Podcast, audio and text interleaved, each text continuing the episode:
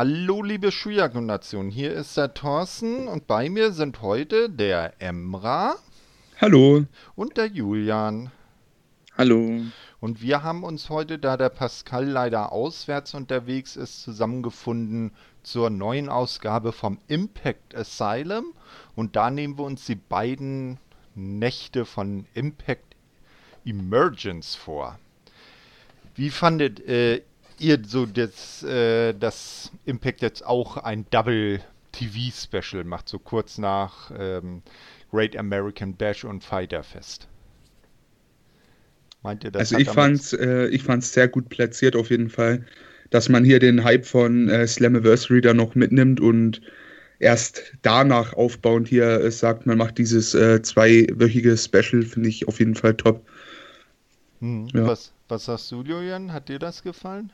So ja, Partner. also es war auch, genau, also ich fand das auch ganz gut. Es hat ja auch gepasst zu den Fäden. Ne? Also man hat ja mhm. teilweise Rematches gebracht von äh, Slammiversary und das war auch wirklich gut, vor allem bei der Main Event von der zweiten Show. Der musste ja auch in so einer Special-Episode ja. sein. Also hat schon gepasst, so. hat mir gefallen.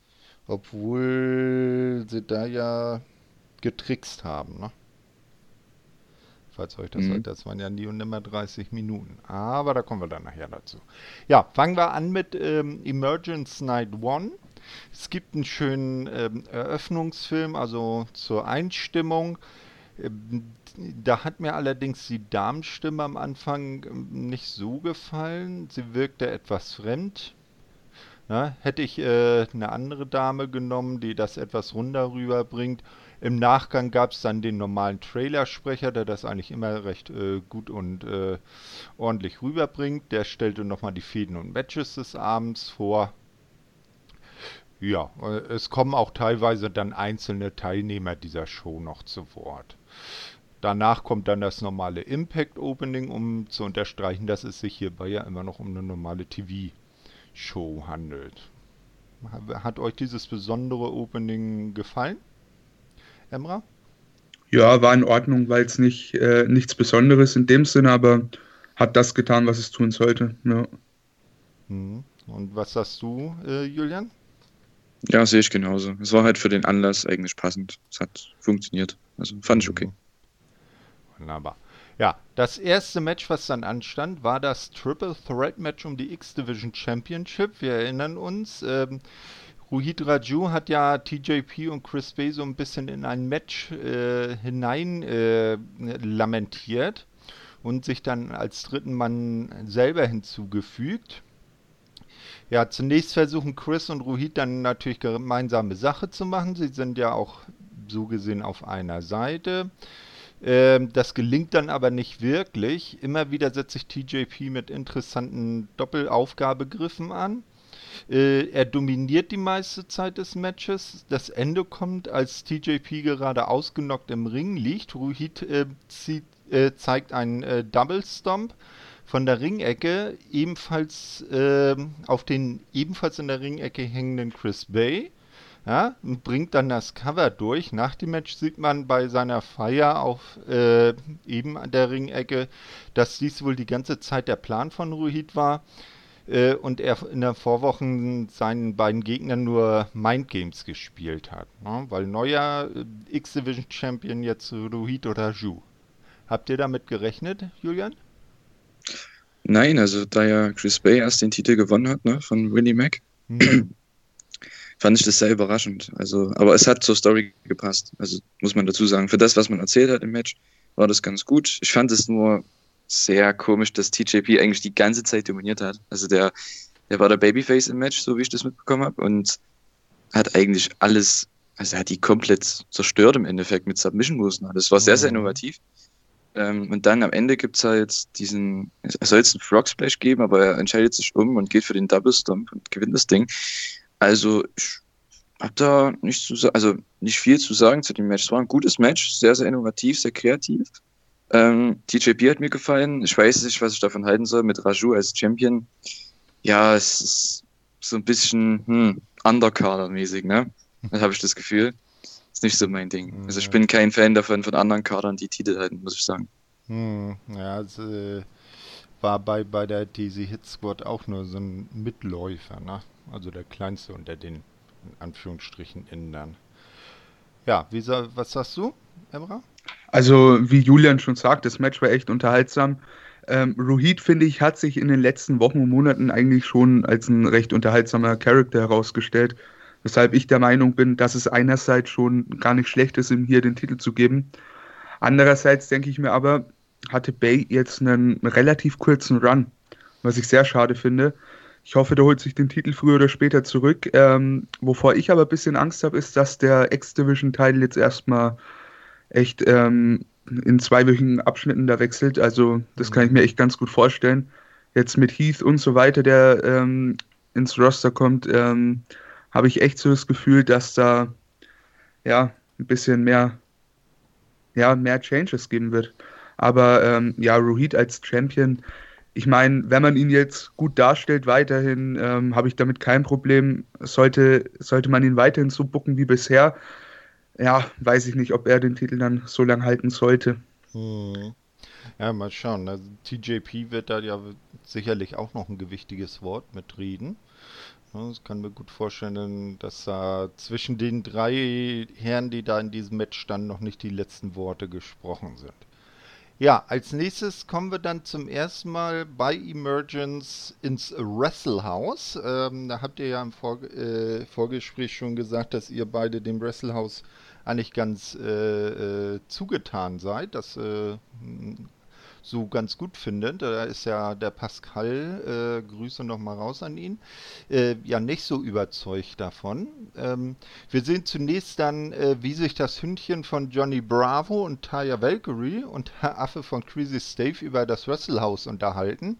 Am Ende sind es aber nur Johnny äh, sind es aber nur Bravo und Steve selber, die mit ihren Puppen spielen. Ich hätte das ja in dem Moment gefeiert, äh, wenn das wirklich so Waldorf und, Waldorf und Stettler mäßig wäre, dass die beiden wirklich eigene Charaktere sind, die dann so über das Treiben im Wrestlehouse abhaten. Äh, Was?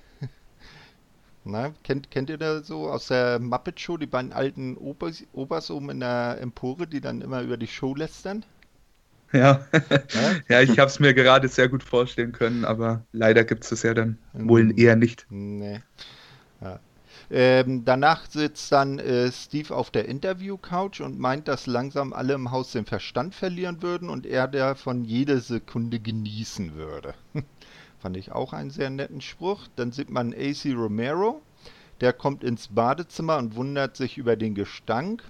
Ihm kommt ein immer noch äh, von Rosemarys Liebeszauber bezirzter Larry D entgegen, der sich jetzt Lawrence D nennt der sich in Schale geworfen hat. Sogar das sonst strähnige Haar hat er gekämmt.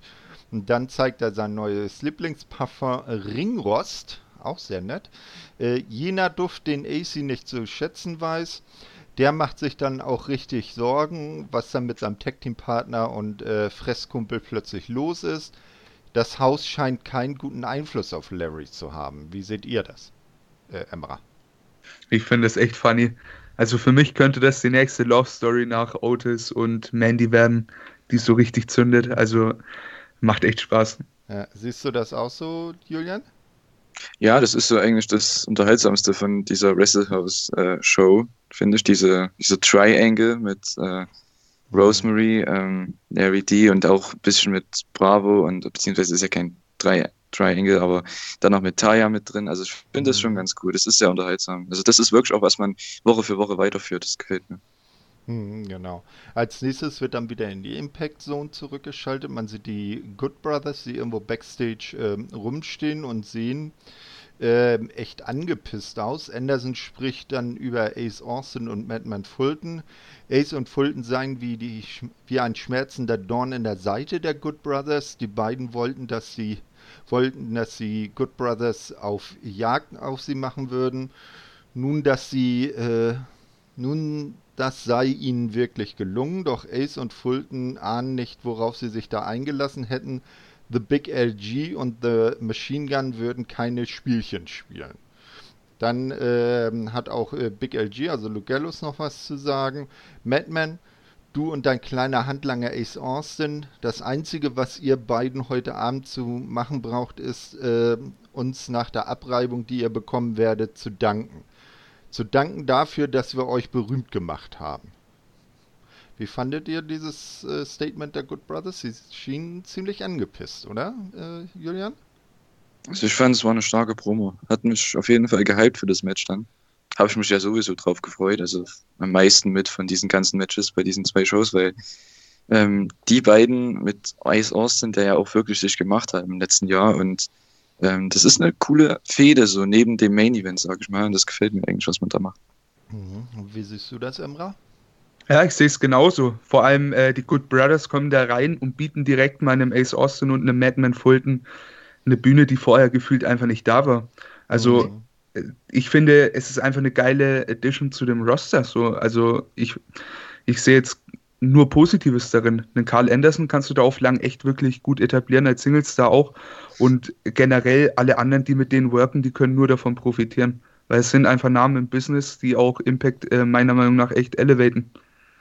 Auf jeden Fall. Und äh, ich sag mal, das Team Ace Austin und Batman Fulton ist nach dem äh, Zusammenbruch von OVE ja auch äh, ganz gut. Da hat, haben sie für Fulton eine ordentlich gute Rolle gefunden, oder nicht? Auf jeden Fall, ja. Ne? Mhm, sehe ich auch so. Genau, so. Als nächstes sehen wir dann äh, das äh, zweite Match des Tages und es ist wieder ein Titelmatch. Titelmatch in Anführungsstrichen, denn es geht um die TNA World Heavyweight Championship. Moose äh, verteidigt gegen Trey Miguel. Wir erinnern uns, in der Vorwoche hatte Trey Miguel sich die Maske von Suicide übergezogen. Und Moose hatte ihn äh, zu einem Titelmatch eingeladen, weil er ihn ja schon zweimal besiegt hatte. Und hat in dem Moment gar nicht erst äh, gemerkt, dass unter der Maske ja Trey Miguel streckt, äh, steckt. Ich hätte das äh, lustig gefunden, wenn sie das in diesem Match noch aufgegriffen hätten, wenn Trey mit der Maske zum Ring gekommen wäre, sie sich dann abgezogen hätte und Moose dann irgendwie ein doofes Gesicht gemacht hätte. Wie seht ihr das? Julian. Ähm, ja, hab ich, hat mich auch gewundert, muss ich sagen, weil das hat man ja eigentlich angeteased, ne, die Woche mhm. davor. Genau. Ähm, dass man, dass er vielleicht sogar in den kompletten Outfit rauskommt, hätte ich gedacht.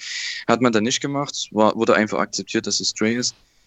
Ähm, ja, das Match, ich fand das Match richtig gut. Das Problem ist nur, das war fast wie eine Vergewaltigung. Also, Moose hat den ja komplett zerstört. Er hat den sonst wie durch die Gegend geworfen mhm. und dann hat er trotzdem aber Highspots gebraucht mit Dropkicks und so weiter, wo ich mir denke, wenn du gegen so einen kleinen Wrestler wrestelst, dann kannst du nicht dieselben Moves bringen, die er an seinem Comeback dann bringen wird. Das mhm. ist halt das Problem dann. Na, das ist ja dann schon fast, also da, da hast ja, verlierst ja allen Glauben in den äh, Challenger. Und, ja. ähm, aber Trey ist super, also sehr innovativ und mir hat das gefallen, das Match. Aber Moose ja. ist für mich der, der Champion, hat auch eine super Einlaufmusik, ne? Entrance-Musik. Ja, ja, auf jeden Fall, klar, ne? die hat er bei uns geklaut. Die hatte ich noch, die mhm. habe ich schon seit zehn Jahren irgendwie hier auf, auf Platte liegen. Aber gut. Nee, ähm, also du hast schon recht, also so gegen kleinere Gegner hätte er eher so Kraftmoves bringen müssen, so seine Stärke ausspielen und eher so gegen Leute seiner Größe, da könnte Moose dann auch so Dropkicks und sowas auspacken. Ähm, wie siehst du das, Emra? Ich sehe es absolut genauso.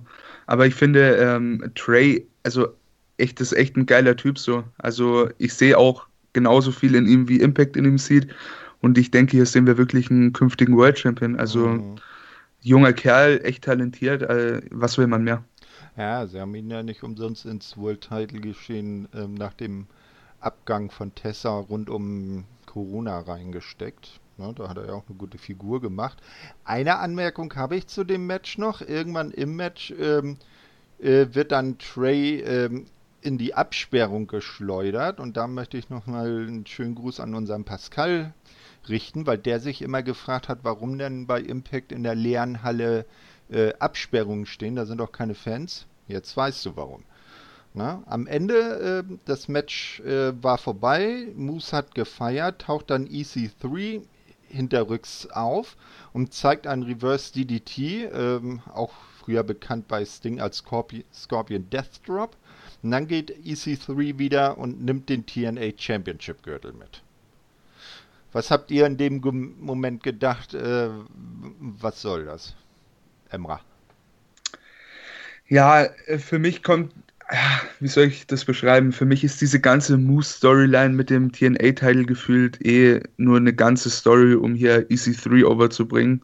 Grundlegend nichts Verkehrtes, aber ja, finde ich, nimmt ein bisschen diesen, diesen Spot äh, von Moose ein bisschen weg, wenn ihr wisst, was ich meine. Mhm. Am Ende, ähm, ja, was soll man dazu sagen? Es ist trotzdem unterhaltsam. EC3 macht echt einen geilen Job mit seinen Promos und so weiter. Auch hier wieder mit äh, Moose. Äh, es passt einfach. Also, ja.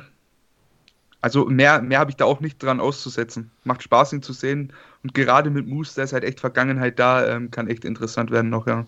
ja. Wie siehst du das, Julian?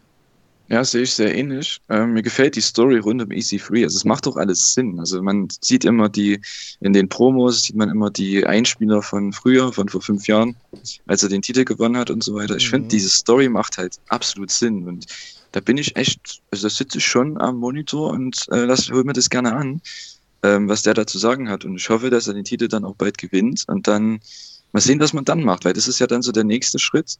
Ähm, ob er jetzt wirklich den Titel zerstören wird, wie er es äh, verspricht, oder ähm, ob der weiter verteidigt wird. Weil ich finde, wenn EC3 den Titel gewinnt, ist eigentlich diese komplette Story von diesem Fake-Title, Interim-Title, ist ja dann im Endeffekt vorbei. Also, wie man das ja erzählt, finde ich. Äh, genau, der ist ja seinerzeit ähm, eingeführt worden, so aus der Not geboren, weil Tessa damals ja noch Impact World Champion in Mexiko festsaß und äh, nicht einreisen konnte und ihren Titel nicht verteidigen konnte und man stand plötzlich in den Shows ohne World Champion da.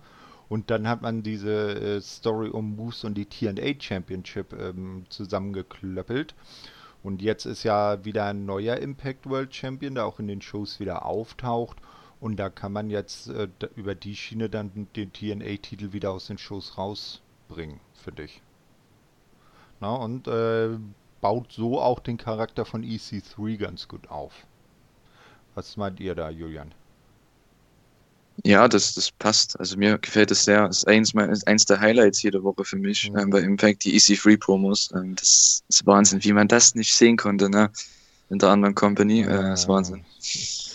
Der hat ja. quasi ein Jahr eigentlich ja, Urlaub gemacht, aber okay. ähm, das, das, ist Wahnsinn. Ne? Ja, also, Aber der zeigt ja, was er drauf hat. Und ich ja. hoffe, dass er dann auch im Ring abliefern kann. Ich meine, er braucht es nicht unbedingt, weil, wie gesagt, er ist am Mikrofon so gut, vor allem als Heal, der, der braucht ja nicht unbedingt jetzt der krasseste äh, Highflyer werden oder so. Aber das, was er macht, die Story, die man erzählt, gefällt mir. Ja, so ein nihilistisches Gesamtpaket, also gut am Mic, gut im Ring, ist aber auch nicht verkehrt, oder Emra? Nee, um Gottes Willen. Also ich habe ja von seinem ersten TNA-Run einiges gesehen und schlecht waren die Matches allesamt nicht. Also mhm. ich sag mal so, er ist jetzt länger drin, wesentlich länger und hat wesentlich mehr Erfahrung sammeln dürfen, auch bei WWE mit einigen guten Leuten. Und ich denke, ganz ehrlich, wenn er aus der Bubble raus ist, was er jetzt natürlich auch ist, hat er echt die Chance dazu, ganz gute Matches abzuliefern. Und ich denke, Moose auch als erster großer Gegner, sage ich mal, es kann nur interessant werden. Und das Match wird eh story-driven as fuck sein. Da mhm. müssen wir uns nichts vormachen. Und gerade in sowas, da kann EC3 abliefern. Ja, also, ja. Auf jeden Fall. Äh, kleine Anmerkung, äh, wo du sagst, sein erster äh, Run bei Impact oder damals noch TNA. Wer da mal einen echt lustigen äh, Skit sehen will, der soll mal bei YouTube eingeben EC3 Looking for Willow the Wisp. ja. ja. Da seht ihr dann EC3 und ähm, Rockstar Spud, aka Drake Maverick aus der WWE, äh, wie sie dann durch die, durch die Wildnis rennen und nach Willow the Wisp suchen. Also das ist sehr erheiternd. Kann ich nur empfehlen. Ja, jetzt weiter in der Show. Wir sehen ähm, Backstage Reno Scum, die zu Hernandez kommen und ihm das Geld geben, was sie äh, äh, in der Vorwoche äh, Rhino abgenommen haben. Hernandez hatte sie ja dafür engagiert. Die beiden werden dann auch äh, ordentlich bezahlt. Und es gibt Aussicht, äh, falls mal wieder ein Job äh, ins Haus stünde, würde sich Hernandez wieder an die beiden wenden. Und so ziehen dann Reno Scum auch ganz äh, glücklich ab äh, und auch Hernandez sieht sehr zufrieden aus. Also Reno Scum so ein bisschen wie damals in der WWF äh, die APA. Wer genug zahlt, der hat die Dienste sicher, oder? Was meint ihr, Julian? Ja, sehe ich genauso. Ist ein sehr schöner Undercard-Act. Es gefällt mir. Es läuft ja alles so darauf hinaus auf äh, Rhino und Heath gegen die beiden. Und ähm, das erzählt man eigentlich ganz gut jede Woche. Mit Hernandez da, der so ein bisschen mit dabei ist. Ist schon ganz cool. Mhm. Und was hast du, Julian? Ja. ja, ja. ja ich, ich sehe es ich seh's ähnlich. Es äh, funktioniert und es spielt alles einfach auf diese Rhino-Heath-Paarung ähm, an. Ja, äh, Reno Scum ist jetzt nicht mein Favorite Tag Team of all time, aber ich sag mal so, die machen ihren Job und damit bin ich zufrieden. Auch die muss es im Roster geben, ne? Ja, klar. Man, äh, genau. Stories gut erzählen kann. Ja, jetzt sehen wir ein Hype-Video zu Eric Young, was mir sehr gut gefallen hat. Und danach dann den Flashback Moment of the Week. Es wird ein Stretcher-Match um die damalige TNA World Championship zwischen Kurt Angle und Eric Young gezeigt, wo Young gewinnt und den äh, Titel dann, glaube ich, zum ersten Mal äh, in Händen hält also ich brauche diese Flashback-Moments nicht und manchmal sind sie recht kurz, dann geht's noch, aber dieser war wieder ziemlich lang. Äh, da könnte man die Zeit, die die in der Sendung kosten, doch eher in den Aufbau von anderen äh, Storylines oder in, noch in Segmente stecken. Was meint ihr, äh, Emma? Ähm, ich sag mal so, man hat damit eine gute Möglichkeit, ähm, ein bisschen Zeit zu überbrücken, weil immer die volle Zeit auszuschöpfen, ist vielleicht manchmal gar nicht so einfach. Mhm. Ähm, andererseits hat man, finde ich, auch eine gute Möglichkeit, ähm, Charaktere wie einen Eric Young jetzt nochmal durch seine Vergangenheiten mehr oder weniger overzubringen, was ich auch sehr gut finde. Aber äh, wie du schon sagst, manchmal sind die halt echt äh, sehr, sehr lang. Und äh, dadurch, dass der, der jetzt reinguckt, ähm, die Stories von damals eigentlich gar nicht auf dem Schirm hat, wird es vielleicht schnell mal langweilig. Also ja, kann man, äh, kann man in gewissen Fällen gerne machen, aber ähm, so lang nicht unbedingt. Ja, was sagst du zu den Flashback Moments of the Week, Julian? Ja, ich stimme Emra da auf jeden Fall zu. Ähm, mir gefällt es eigentlich ganz gut, aber das Ding ist, ähm, ich finde, wenn man die, diese Flashback-Sachen bringt zu einer bestimmten Person, die gerade auch im Roster ist, sollte man danach eine Promo von der aktuellen Person bringen, was die machen will, weil dann kannst du das ein bisschen erklären, weil wenn du das einfach mitten in der Show hast, ich weiß nicht, das hat null Bezug, wie Emra schon gesagt hat, null Bezug zu dem, was heute passiert und mhm. ähm, das ist eine ganz andere Story. Ich habe ja damals, ich habe das damals nicht geschaut, ähm, deswegen habe ich keinen Plan, was da passiert ist und das ist auch jetzt nicht, also ein Stretcher-Match, ne? Mhm. Okay, ist auch nicht das Unterhaltsamste und ja, aber ich verstehe, warum man es macht. Ich meine, in dieser Zeit, in der wir gerade sind, ist das vollkommen okay, ich kann das nachvollziehen. Also ich habe da, ja, ich sage da nicht nein, das ist okay. Okay. Gut, als nächstes sehen wir dann Jimmy Jacobs, der Backstage Willie Mack zu Gast hat und ihn um einige Worte zu den Ereignissen der vergangenen Wochen bittet. Willie sagt dann, Rich Swan sei sein bester Freund inner und außerhalb des Rings und dann wird er von Eric Young so attackiert. Äh, augenscheinlich will Willi aber noch mehr sagen, wozu er aber nicht kommt, denn mitten in seine Ausführungen hinein wird die Kamera herumgerissen und Brian Myers, äh, der ehemalige Kurt Hawkins aus der WWE, ist da und äh, schnappt sich äh, die Kamera, das Mikro und Jimmy Jacobs und sagt so, das ist hier jetzt uninteressant, du kommst jetzt mal mit geht irgendwo um eine Ecke, setzt sich da in einen äh, Sessel und sagt so, jetzt int äh, interviewst du hier mal die äh, wirklich wichtigen Leute, nämlich mich. So, so äh, fragt dann äh, Myers äh, Jacobs, der ihn schon ziemlich lange kennen würde. Früher hätte er Myers auf äh, Veteranen und Ratschläge anderer gehört. Was hätte ihn äh, aber das denn aber gebracht? Er habe die Schnauze voll, dass die große, äh, dass die großen Entscheidungen in diesem Geschäft von über 70-Jährigen getroffen würden, ja, Zwinker, Zwinker, äh, die nur alberne äh, Sachen produzieren würden. Doch das sei nun vorbei. Er werde seine Karriere nun in seine eigenen Hände nehmen. Er sei schließlich the, der most professional Wrestler Brian Myers. Als er gerade gehen will, revanchiert sich Willie Mack für die Unterbrechung seines Interviews und beginnt eine Schlägerei mit Brian. Wie fandet ihr das, Emra? Ich fand es sehr cool. Ich bin großer Fan von äh, Brian Myers. Vor allem, ich finde es einfach krass, wenn man sich überlegt, der Mann ist erst 35. Mhm. Also der ist noch relativ in einem guten Alter, ja. Ähm, und ich finde es auch krass, wie man einfach sieht bei Impact, man, man sieht einfach nicht, dass er einfach die letzten vier, fünf Jahre einfach nur ein Jobber war. Also er, er strahlt einfach was aus, finde ich. Und ich finde es geil, dass er jetzt hier bei Impact seinen Spot findet und hoffe, dass er da nicht so endet wie bei WWE mit seiner Losing Streak und so weiter. Weil ein bisschen was drauf hat der Typ schon.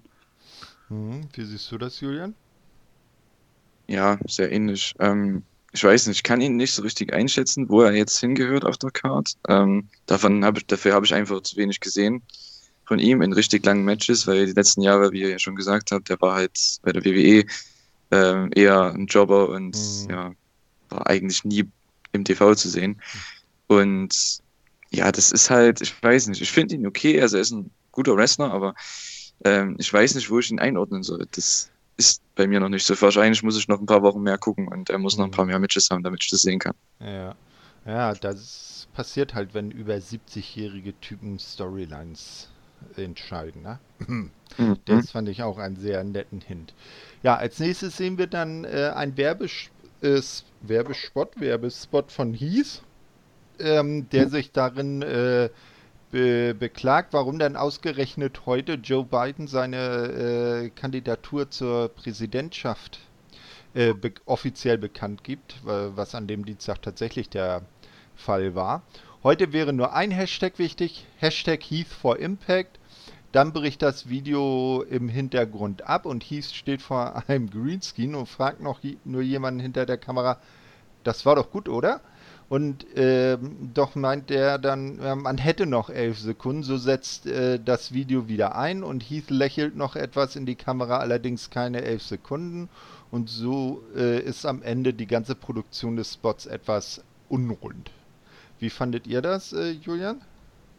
Ich finde das äh, Gimmick, was er hat, ich finde das sehr kreativ. Also ich mag das, muss ich ehrlich sagen.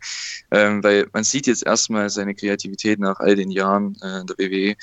Ähm, von daher, mir gefällt es, was man mit ihm macht. Ich weiß, also jeder weiß, der die Show schaut, wo das auf hinausläuft mit einem Team mit Rhino und da hat man wieder ein sehr gutes Tag-Team mit sehr viel Aufwind und das gefällt mir eigentlich. Also so, wie man das macht. Ähm, ich bin mal gespannt, wie oft man jetzt noch diese Vignetten da bringt. Ich hoffe mal nicht mehr so lang, weil irgendwann, ja, ist das auch ausgelutscht. Hm, wie siehst du das, Emra? Wie gefällt dir Brian Myers? Äh, Heath Slater, äh, ja. Entschuldigung, Heath. Äh, ja, Oder Heath, ja. Ähm, Heath. Ja, mir, mir, gefällt er einfach. Ähm, ich fand ihn schon damals bei äh, SmackDown 2016, by the way, beste Wrestling-Zeit für WWE-Fans, meiner Meinung nach. War es einfach geil. Da war er schon ein Highlight. Da hat man da schon gesehen, was man mit ihm machen kann. Da hätte man da schon den Trigger pullen müssen, meiner Meinung nach. Aber gut, jetzt ist er bei Impact und ich denke, dem steht eine echt äh, rosige Zukunft ins Haus. Weil man sieht einfach, der Typ halt, der ist einfach kreativ. Jetzt muss man nur sehen, dass er in Ring noch echt abliefern kann und dann äh, sehe ich der ehrlich ähm, sehr viel in ihm, ja. Er war ja auch so wahnsinnig lange bei WWE, ne? Das macht man gar nicht äh, äh, dran denken. Der ist ja damals mit dem Nexus debütiert, wenn sich da überhaupt noch jemand dran erinnert. Und das sind ja auch einige Jahre. Ja, als nächstes äh, sehen wir dann das äh, angekündigte Tag Team Match Ace Austin und äh, Madman Fulton gegen die Good Brothers. Anfänglich tastet man sich ab, dann stehen sich äh, Fulton und äh, Luke Gallows gegenüber. Ace und Fulton können das Kommando übernehmen und isolieren Anderson. Hottag und Gallows räumt auf. Erneute Isolierung von Anderson und am Ende schalten die Good Brothers aber Fulton draußen aus und verpassen Ace den Magic Killer zum Sieg. Also Clean Sieg von den Good Brothers. Meint ihr, dass diese Rivalität damit jetzt vorüber ist, Julian? Hm, gute Frage. Ähm, dadurch, dass der Sieg ja relativ clean war. Ja, ich könnte mir vorstellen, dass man mit Austin und mit Fulton jetzt woanders hingeht. Ähm, ich weiß nicht, was die Good Brothers jetzt machen. Vielleicht Richtung Tag Team Teile schon, Richtung Bound for Glory, so mal sehen. Ähm, ich fand das Match super. Also ich habe ein Wort dazu aufgeschrieben, awesome, Ausrufezeichen. Also ähm, das war für mich ein Paradebeispiel für ein Tag Team Match. Also genauso ist ein so Workman Tag Team Match psychologisch und ähm, von der Match Story hat das hat einfach, das hatte Hand und Fuß, das hat gepasst von vorne bis hinten und äh, der Sieger war richtig und mir gefallen, also mir gefallen beide Teams, die Good Brothers. Also ich weiß nicht, was man die letzten Jahre mit denen falsch gemacht hat, das ist Wahnsinn. Äh, die kommen hierher und sind einfach die coolsten Typen. Also mir gefällt es, was die machen. 70-Jährige die Storylines entscheiden. Emra, wie fandest du das Match? Richtig geil. Also ich, ich mag die Good Brothers generell und Fulton und Ace Austin, ey. Das, das war einfach ein schönes Tag Team Match, wie äh, Julian schon sagt. Was ich gern noch sehen würde in dieser Rivalität, wäre gern ein Singles Match äh, zwischen äh, Machine Gun, Carl Anderson und Ace Austin. Hm. Das denke ich hätte noch ordentlich Potenzial. Meinetwegen auch dann noch ein Singles Match äh, zwischen äh, Gallows und äh, Fulton so ein äh, Big Man Clash, why not? Mhm. Aber ähm, ja, ich denke auch, dass die Good Brothers dann erstmal Richtung Tag Team Titel gehen.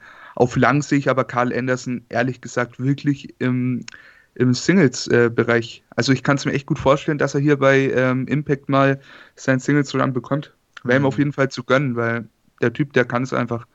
Ja. Auf jeden Fall. Es bleibt aber auch abzuwarten, wie sehr sich die Good Brothers dann bei Impact einbringen weil primär ihr Augenmerk ja auf Japan liegt. Sie werden ja auch ständig aus Tokyo, Japan kommend angekündigt. Also da weiß man, wo sie ihre Prioritäten haben. Und Anderson mhm. ist ja auch mit einer Japanerin verheiratet.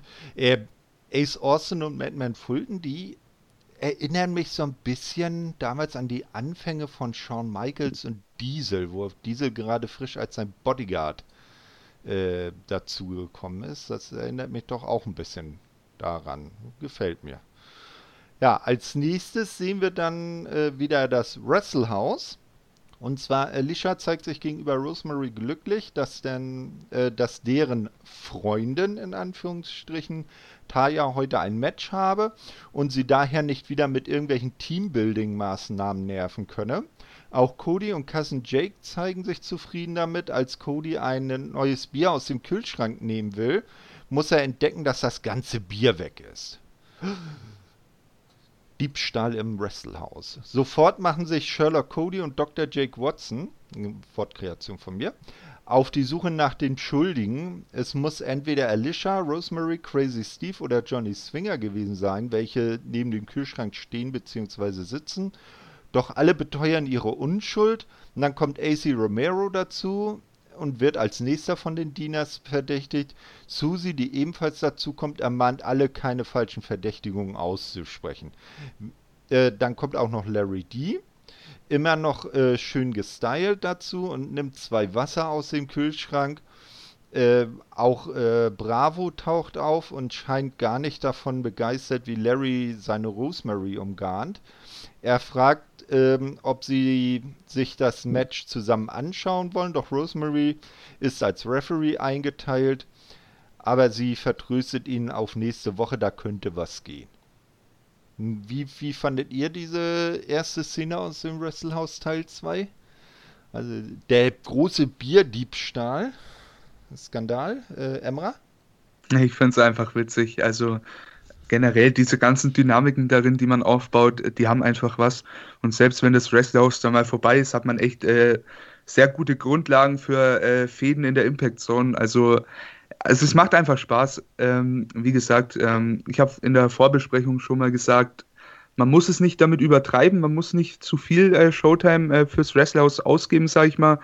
Aber in dem Pensum, sage ich mal, ist es in Ordnung und auch die Art, wie man es gestaltet, echt überragend, finde ich. Mhm. Was denkst du, Julian? Wer ist der Bierdieb? Ja, am Ende ist es Tommy Dreamer, das wäre cool. Matchtime! ähm, genau, Matchtime um das Bier, das wäre schon cool. Genau. Und dann ja, wird das was Laus äh, abgerissen. ja, genau. Ja, also wie Emma schon sagt, ich finde das ist ganz lustig. Es, ist, es kommt von Segment zu Segment halt an, ja. je nachdem. Äh, aber ich finde jetzt die eine Story mit Rosemary ganz cool und das hier mit dem Bier, okay. Man zieht es ja noch ein paar Wochen, denke ich mal. Ähm, und mhm. ja, mal sehen, was man da so machen kann. Ja, ganz genau. Was, was ich an der ganzen Sache auch echt witzig finde, das Wrestlehouse hat ja auch ein eigenes Intro, das mich so total an so Soap-Operas aller GZSZ oder sowas erinnert. Na, also äh, das ist auch recht witzig. Die Szene ist aber noch nicht ganz vorbei. Äh, als Rosemary dann geht, schaut Bravo ihr nach und bekommt von Larry das Wasser überreicht. Susie begrüßt Cousin Jake und der sowie Cody fühlen sich äh, nicht wohl bei der Sache, äh, was wahrscheinlich an der Vorwoche liegt. Da ist ja das äh, Date zwischen Cousin Jake und Susie etwas äh, von Su Young torpediert worden, sagen wir es mal so. Äh, nun wird zum Ring geschaltet, denn das Match zwischen Taya Valkyrie und Kylie Ray steht an. Irgendwann, als Kylie Ray gerade am Drücker ist, greift Referee Rosemary ein und stellt ihr völlig versehentlich ein Bein. Trotz Rosemary eindeutig pro Taya reft, kann äh, die Kylie nicht besiegen. Irgendwann geraten Taya und Rosemary darüber auch noch in Streit. Als Taya von Rosemary abgelenkt in Kylies äh, Superkick läuft, kann danach auch Rosemary nichts mehr machen und muss das Cover durchziehen. Siegerin also durch Pin Kylie Ray. Wie fandet ihr das äh, Match so, Julian? Ja, ich fand es sehr wacky, weil das Problem ist, man muss echt aufpassen mit den Leuten, weil ich finde, Kylie Ray und Tyra sind ja schon zwei, also zwei der größten Stars der Promotion so und die auch ein bisschen Kredibilität haben. Und wenn du dann so ein Match bringst, ne, Ah, ich weiß nicht, weil du musst ja auch da, davon ausgehen, die müssen ja irgendwann wieder ein richtiges Match worken und die muss man auch ernst nehmen können. Gerade Kylie Ray und ich weiß nicht, wie das sein soll, weil sie ist Number One Contender und irgendwann wahrscheinlich bei Bound for Glory wird es ein Titelmatch geben und die ja, macht hier solche wacky Sachen mit Taya und das ist ja, ach, ich weiß nicht, was ich dazu sagen soll, richtig. Das ist sehr komisch. War aber ja. richtig, dass sie gewonnen hat, immerhin. Naja, von mir aus. Ja, genau. Weil man muss ja sagen, dass äh, im Rahmen dieses Wrestlehauses die Matches alle so ein bisschen wacky und nicht ganz ernst zu nehmen sind, oder Emra? Ja, auf jeden Fall. Also ernst zu nehmen, wie du sagst, eher nicht, aber ich meine, dann sollte man halt auch anderen Frauen vielleicht hier den Spot bieten, weil, wie, wie Julian schon sagt, du hast mit Kylie Ray und Taya zwei von den Top-Frauen äh, im Roster. Ich meine, klar hast du ein wirklich äh, stacktes Frauen-Roster hier, aber ja, mit Kylie Ray als Number One Contender, nächster Contender hier auf den Titel von ähm, Diana Purasso, da finde ich, sollte schon ein bisschen mehr äh, Kredibilität da sein und solche Matches schaden da mehr, als dass es gut machen, finde ich. Mm. Ja. Dann äh, nach dem Match versichert Rosemary dann noch Larry, dass man sich nächste Woche sehen werde. Steve äh, geht zu Bravo und meint, das war, dass er zwar blind sei, also Steve, doch selbst er könne sehen, dass Bravo tierisch auf Rosemary stehe. Die Dieners stellen fest, dass dies ein echt cooles Match war, sie aber noch immer herausfinden müssen, wer das Bier geklaut hat. Danach gibt es dann äh, Werbung für Impact Plus und es wird ähm, wieder in die Impact Zone geschaltet, wo dann Josh Matthews und Madison Rain die Punkte für die kommende Woche für Emergence Night 2 vorstellen. So wird Willie Mack auf Brian Myers treffen. Also hier haben wir gleich das äh, Bild ab äh, zur ähm, Interview. Unterbrechung und der Schlägerei. Dann äh, wird natürlich auch Eddie Edwards in seiner Impact World Championship Open Challenge antreten. Knockouts Championship 30 Minutes Ironman Match. Diana Parazzo verteidigt gegen ihre Vorgängerin Jordan Grace. Außerdem wird es auch wieder ins Wrestlehouse gehen und wir erfahren, warum EC3 den TNA-Titel gestohlen hat. Hat euch diese Aussicht auf die Folgewoche ein bisschen gehypt, Julian? Ja, also ich habe mich schon vor, vornherein gefreut, als das Match angekündigt war, das äh, 30 Minuten äh, Ivan Woman Match, Ivan Man Match, wie auch immer man sagen will. Ähm, da habe ich schon Bock gehabt. Also da, das hat sich ja angebahnt die letzten Wochen und es ist ein Rematch und man hat ein schönes Gimmick dazu, was finde ich im TV nicht so funktioniert, aber man hat ja keine Crowd, von daher war es okay. Ähm, und ja, die anderen Sachen, ich weiß nicht, zur Open Challenge kommen wir ja noch, da muss ich auch noch was zu sagen. Also mir gefällt es mhm. eigentlich nicht, was man da macht. Ähm, aber ja, der Rest, ja, ist ganz okay. Also ich habe mich schon gefreut auf die nächste Woche. Mhm. Wie hat dich das gehypt, Emra? Mich hat es sehr gehypt, vor allem dann noch ähm, hier die Ankündigung mit EC3 fand ich wieder echt überragend, weil, wie gesagt, du freust dich einfach, den Typen zu sehen. Der Typ delivert immer und immer wieder. Dann hast du ähm, Jordan Grace und Diana Purasso, die bei Slammiversary ein echt geiles Match hatten. Meiner Meinung nach, mhm. ich würde ich fast sagen, das beste Match auf der Card. Es war einfach geil. Also, ich habe mich gefreut, äh, die dann noch mehr im Ring zu sehen. 30 Minuten ein. Gute Worker können das gut wir haben zwei gute Worker. Ich habe mich drauf gefreut, ja. Auf jeden Fall. Hat einiges versprochen. So, dann stand der Main Event an. Wir erinnern uns ja, äh, The North wurden nach über einem Jahr Titelregentschaft von, Mo von den Motor City Machine Guns, die überraschend dann zurückgekehrt sind bei Slammiversary, entthront und jetzt sollte das große Rückmatch ähm, anstehen. Nach der Anfangsphase wird Chris Sabin isoliert, Ethan Page verhöhnt ihn dabei in Richtung Kamera, also spricht auch mit der Kamera, arbeitet mit, mit der Kamera.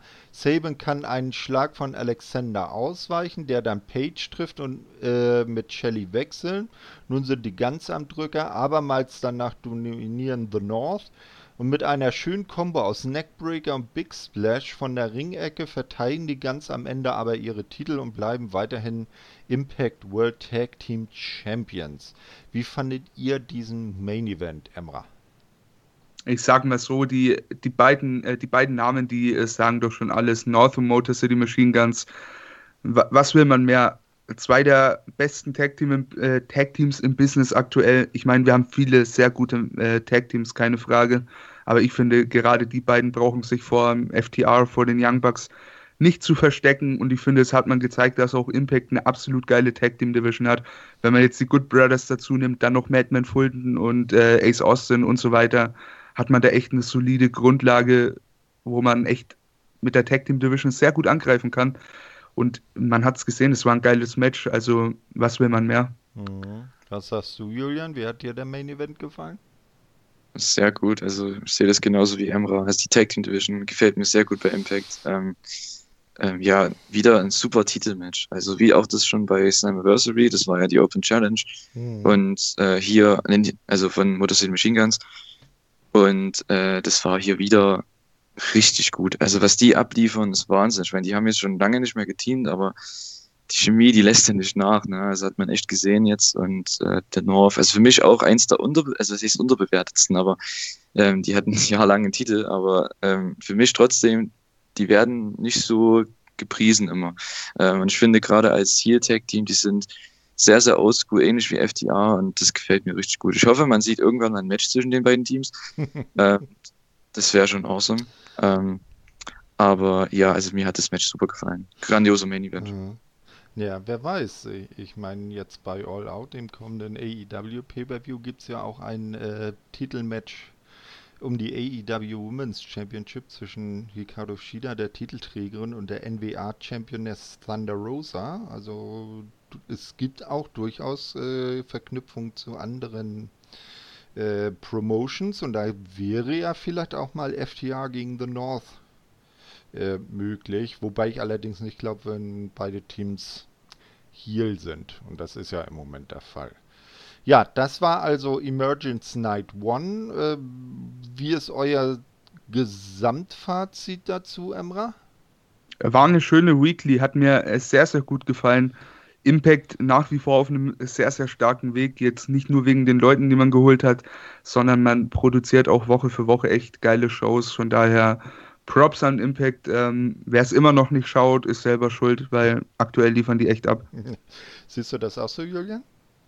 Ja, definitiv. Also gerade diese Ausgabe, ich habe es auf Twitter geschrieben, als ich die gesehen habe. Ähm, das ist schon wirklich ein Paradebeispiel. Also wer Impact schauen will oder da reinkommen möchte, der sollte sich diese Ausgabe hier angucken, weil es halt ein super Main Event ähm, noch ein weiteres sehr gutes Tag Team Match und äh, ja, noch ein paar andere Titelmatches, die echt gut waren. Also das ist der Opener und das TNA Heavyweight Title Match. Also genau so sollte eine Weekly aussehen. Man hat quasi in zwei Stunden hat man vier richtig gute Matches und äh, das ja, rundet es einfach ab. Also Daumen hoch von mir. Also mir hat das sehr gut gefallen.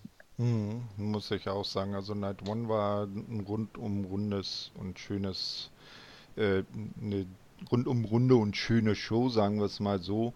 Äh, und, und ließ sich gut weggucken. Da hat man hinterher nicht gedacht, was habe ich mir da jetzt angeguckt, womit habe ich meine Zeit verschwendet. Gut, kommen wir zu Night 2, eine Woche später.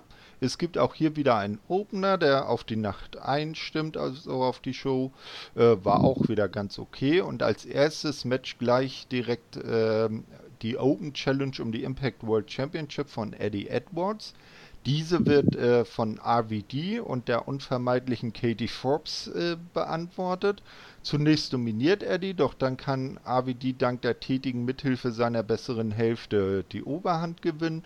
Am Ende kommt Eddie aber zurück. AVD muss sich äh, der Boston Knee Party geschlagen geben. Nach dem Match wird Eddie im Ring dann von Eric Young attackiert. Er macht lautstark klar, dass er nächste Woche der Herausforderer sein wird. Wie fandet ihr diesen Opener, äh, Emra? Ja, war in Ordnung. Ähm, aber ich muss äh, ehrlich sagen, diese Open Challenges von Eddie Edwards, keine Ahnung.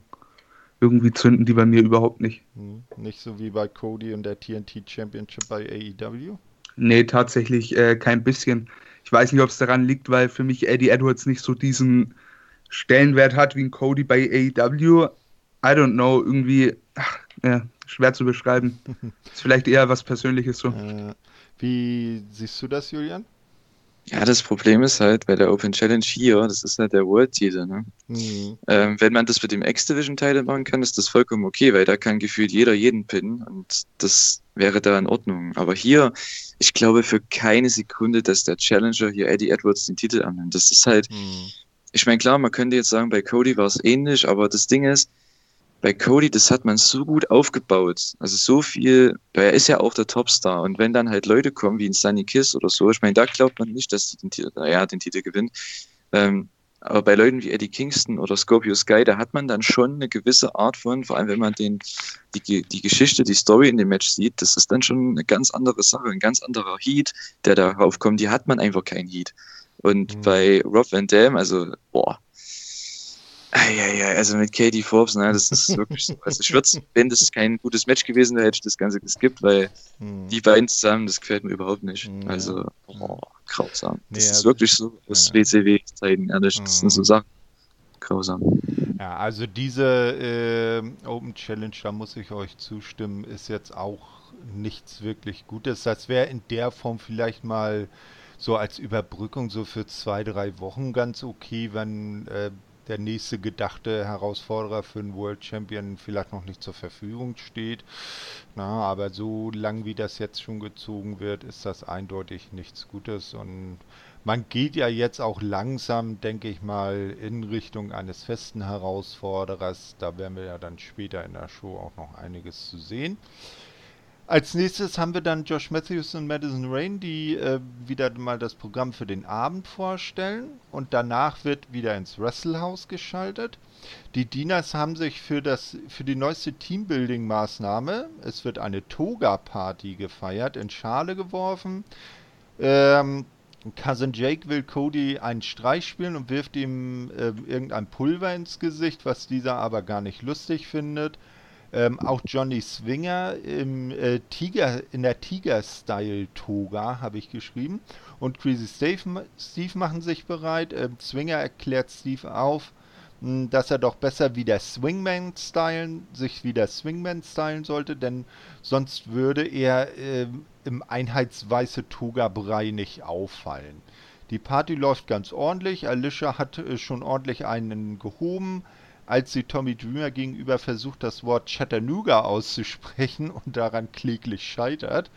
Ähm, Taya ebenfalls schon ordentlich einen im Tee erklärt, dass sie sich, äh, dass sie es nicht verstehen kann, dass ihre tollen Ideen aus der letzten Woche nicht so wirklich angekommen sind.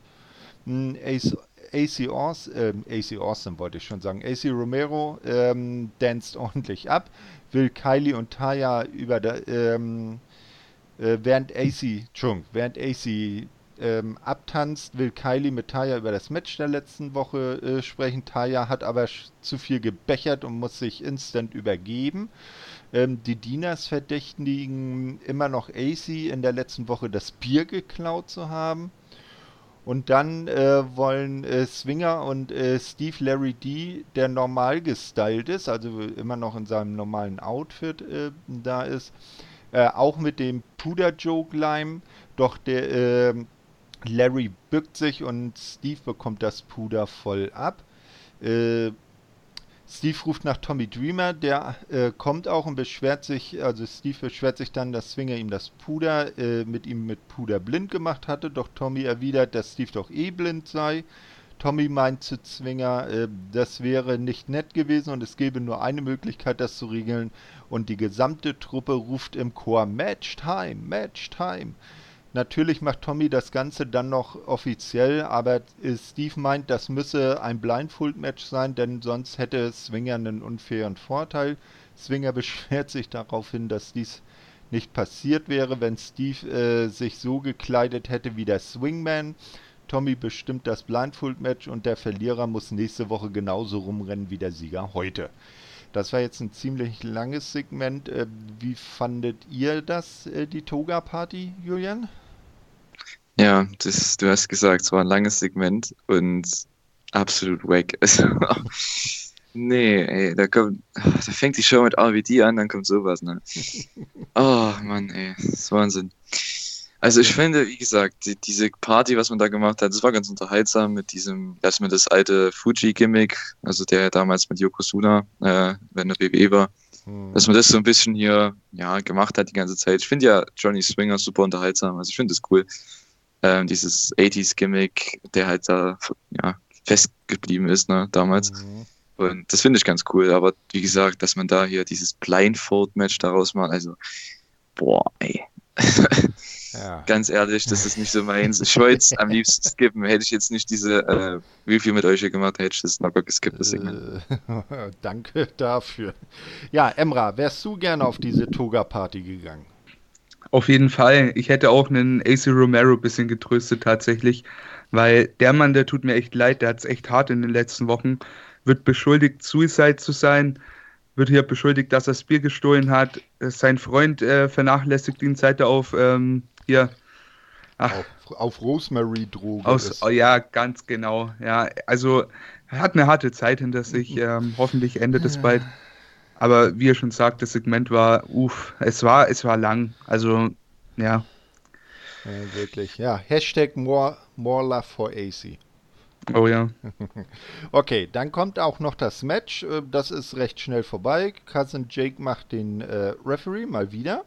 Er hat also seine äh, Erfahrung, hat sich einfach das Referee-Shirt nur um seinen Hals gehängt, weil irgendwie das sonst, äh, weil er sonst zu faul war, sich das anzuziehen. Nach dem, nachdem Steve äh, Johnny Swinger mit der Tröte in die Irre geführt hat, also beide hatten natürlich den äh, Sack über dem Kopf, war ja ein Blindfold-Match, äh, kann er den Swingman dann auch schnell erfolgreich einrollen und äh, das Ding ist vorbei.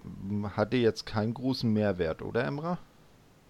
Nee, also ja, war halt einfach nur, um den Skit voranzutreiben.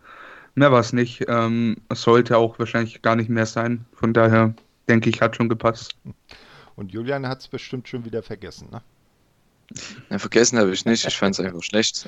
Ja, okay. Das Match war wirklich schlecht, aber es klingt jetzt so, als ob ich diese Ausgabe hier komplett äh, buryen würde, aber die Highlights kommen noch. Also mir gefällt das nächste zum Beispiel, ja. gefällt mir schon mal sehr gut.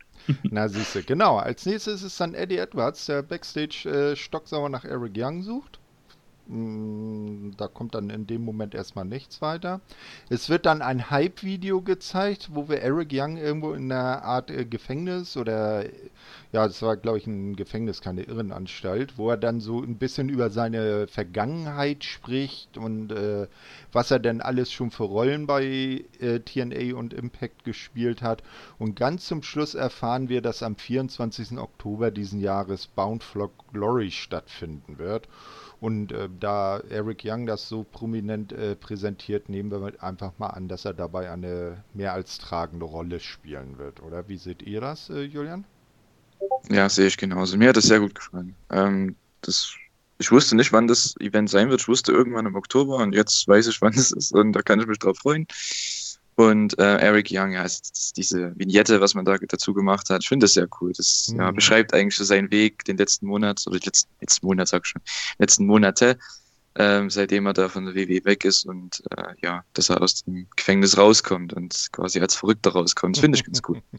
ja, bist du jetzt auch gehypt auf Bound for Glory, Emra? Mm, ich sag mal so, der Aufbau wird sicherlich super. Hat auch jetzt schon ganz gut angefangen, aber so das Match keine Ahnung. Also ich weiß nicht, ob mich das jetzt so juckt. Die stellen mit Sicherheit irgendwas auf die Beine, was mich dann unterhalten wird, aber jetzt ist der Hype noch nicht da. Mhm. Als nächstes sehen wir dann Rhino, der ist äh, stocksauer und fordert Reno Scum zu einem Tag Team Match in der kommenden Woche heraus und er will Heath an seiner Seite haben. Er fordert die Fans äh, auf, dem Management mitzuteilen, dass sie das auch wollen und promotet ebenfalls äh, den Hashtag Heath for Impact. Er trägt auch das entsprechende Shirt. Ähm, auch wenn Heath nächste Woche dann nicht da sein sollte, äh, weil das Management hart bliebe, wäre das Ergebnis dasselbe. Rhino werde die beiden von Reno Scum auseinandernehmen und mit einem Gore plätten. Seid ihr heiß auf dieses Duell äh, Rhino und Heath oder ohne Heath gegen Reno Scum, Julian? Ja gut, Hype ist eine ist sehr übertrieben, aber ich sag mal so, die Promo war richtig cool. Es war richtig wie aus äh, ja, den 80ern, so eine richtig coole Backstage-Promo in die Kamera und einfach nur Trash-Talk und mhm. äh, einfach awesome. Also Rhino ist immer noch super, also was das angeht. Ja. Ähm, ich hoffe, dass die beiden als Team, also Rhino und Heath, dass das was wird bei Impact, weil da hat man, wie ich schon vorhin gesagt habe, da hat man echt noch Potenzial. Hm. Siehst du das auch so, Emra? Auf jeden Fall. Äh, also ich kann gern nochmal auf WWE 2016 verweisen. Die beiden haben es auch im Ring zusammen echt gut drauf. Man hat es in Matches gesehen, wie gegen den Usos zum Beispiel oder gegen Orton und Wyatt äh, damals. Die funktionieren als Team im Ring auch wirklich gut. Und ich sehe da echt ähm, viel Potenzial in einem Tag-Team nochmal. Und die haben Chemie miteinander im Ring außerhalb. Warum denn nicht? Und es wäre halt auch ein cooler Spot für den Rhino noch, der jetzt auch ähm, ja, ein bisschen mehr Spotlight verdient hätte, meiner Meinung nach. Hm. Nur so Backstage-Zeug, I don't know. Aber ähm, ja, wenn er dann Richtung Tag Team-Title vielleicht mit einem Heath geht, da die Underdog-Story verkörpert, why not? Kann man gerne mal machen. Ja, also so ähnlich wie es seinerzeit bei SmackDown gemacht haben und sich dann als Underdog-Team zum Titel hochgearbeitet haben. Ne? Ja. Ja, als nächstes sehen wir Eddie Edwards, der ist dann im Ring angekommen. Er hat ein Mikro dabei und meint, ähm, Eric Young hätte es jetzt geschafft, er hätte Eddies Aufmerksamkeit und bekomme sein Titelmatch, aber nicht nächste Woche, sondern er wolle hier und jetzt gegen Young antreten, der kommt dann auch raus und äh, sagt, na, ich habe hier nur Mind Games gespielt und wir treten gegeneinander an, wenn ich das sage und das sei nun mal nächste Woche. Eddie äh, erklärt sich dann damit einverstanden und sagt, ja, okay, nächste Woche das Titelmatch, aber deine Abreibung bekommst du jetzt schon und stürzt sich auf Young. Die beiden werden aber ziemlich schnell von den Offiziellen getrennt. Das hat das Match auch wieder äh, angeheizt. Was meint ihr, wird das nächste Woche schon eine eindeutige Entscheidung geben, Emra? Ich denke nicht. Ich denke, die ziehen das noch ein bisschen raus. Hm. Und wie siehst du das, Julian? Äh, Wäre das vielleicht der große Titelkampf bei Bound for Glory? Ja, ich finde es gut, dass man das nächste Woche bringt, weil ich glaube, viel länger kann man das gar nicht aufhalten, weil ähm, man hat jetzt die ganze Zeit diese Open Challenges gebracht. Keiner war irgendwie glaubhaft da, dass der den Titel gewinnen kann. Und das ist genau das, was ich eben vorhin gemeint habe. Mhm. Ähm, hier hat man mal Heat und das finde ich gut. Das hat man in den letzten Wochen konstant aufgebaut und da freue ich mich auf das Match jetzt zwischen den beiden. Mhm. Weil das Finish ist auch so ein bisschen offen noch, also ich finde das ganz cool. Ähm, und ja, also Eddie Edwards und Eric Young, ich hoffe, dass die beiden gute Chemie miteinander haben, weil ich habe echt Bock auf das Match. Mhm. Und äh, die ja, müssen schon was zeigen nächste Woche. Ich hoffe, dass es der Main Event wird ähm, weil diese Open Challenges, ich finde, die müssen einfach aufhören bei Eddie. Weil das Ding ist, bei Cody war es ja so, der hatte ja auch große Matches bei, ich glaube, Fighterfest, ne, gegen ähm, Jake Hager mhm. bei AEW und da hat man ja auch mal eine Woche Pause zwischendrin gemacht, weil man das Match ja schon vorher aufgebaut hat. Man hat ja schon ja. zwei, drei Wochen vorher schon gesagt, okay, bei Fighterfest gibt es das Match. Was man hier wieder falsch macht, ist, dass man eben jede Woche eine Open Challenge bringt, egal ob man das Match aufbaut oder nicht. Das finde ich halt blöd. Man muss allerdings sagen, dass Eddie auch zu Anfang gesagt hat, er verteidigt seinen Titel in jeder Weekly. Ja, das stimmt. Ja, ja das ist, ja klar. Eigentlich hat Cody, Cody, das damals auch gesagt und dann ist das nicht bei, T, äh, bei, bei AEW nicht konsequent durchgehalten worden. Aber ich, ja, hm, ich finde halt, man sollte schon ein bisschen aufpassen, weil mhm. wenn jemand rauskommt und man kündigt das Match dann an für die nächsten, ja. in zwei Wochen bei einer Special Show oder sowas, dann sollte man die Woche dazwischen eine Promo dafür machen, ja. nicht irgendeine mhm. random Open Challenge, mhm. finde ich zumindest. Weil einfach so ein random Match, ich meine, für die Leute, die gute Matches sehen wollen, okay, das hat man hier ja wieder gehabt mit Eddie ja. gegen RVT. Das Match war ja trotzdem okay, aber ja, für die Story bringt es halt ne? nichts. Ja, genau, weil man baut die ganze Zeit Eddie gegen Eric Young auf und da kommt halt, kommen halt so random Matches zwischendrin. Ich ja. weiß nicht.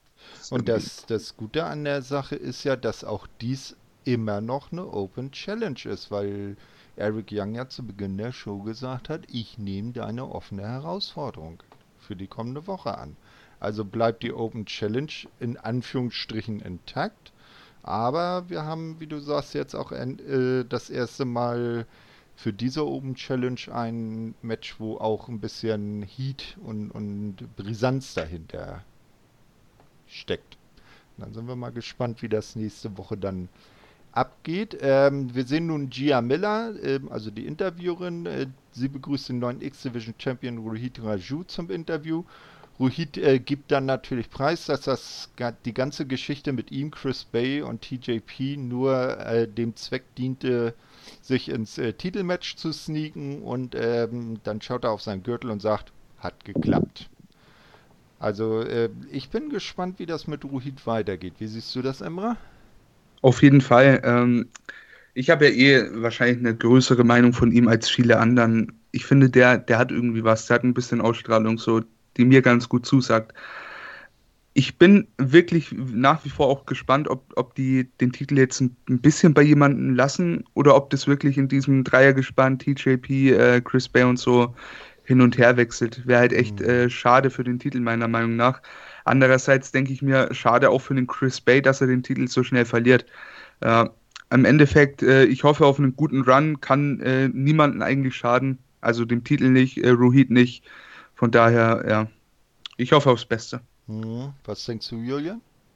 Ja, ich denke, dass man äh, bei eventuell bei Bound for Glory dann das Rematch bringt zwischen Rashu und Chris Bay und da wird er sich dann den Titel zurückholen. Ähm, weil das baut man ja auf die letzten Wochen, das finde ich ganz gut. Ähm, ich finde ihn äh, unterhaltsam als Charakter, aber ich kann ihn nicht ernst nehmen als Champion leider. Das ist, ich weiß nicht. Er hat ja auch irgendwie der Promo gesagt, ja, ich war Bottom of the Barrel, was so viel heißt wie ich war komplett unten in der Undercard und jetzt bin ich auf einmal Champion, weil ich mich da reingesneakt habe. Hm. Es ist halt, ah, ich weiß nicht, das, ich will nicht sagen, das buried den Titel, aber es ist schon, es, ja, es haut ihn so ein bisschen auf eine sehr niedrige Stufe und das möchte ich eigentlich nicht, weil es ist immer noch ein Titel. Ne? Ja, nun, du musst, liegt es an Rohit, dem Titel wieder Geltung zu verschaffen, ne? Und zu ja, beweisen, das dass er doch besser als Bottom of the Barrel ist. Mhm. Da muss man abwarten. Ich finde es auch ganz okay. Also ich bin gespannt, was man da jetzt macht. Ah, genau.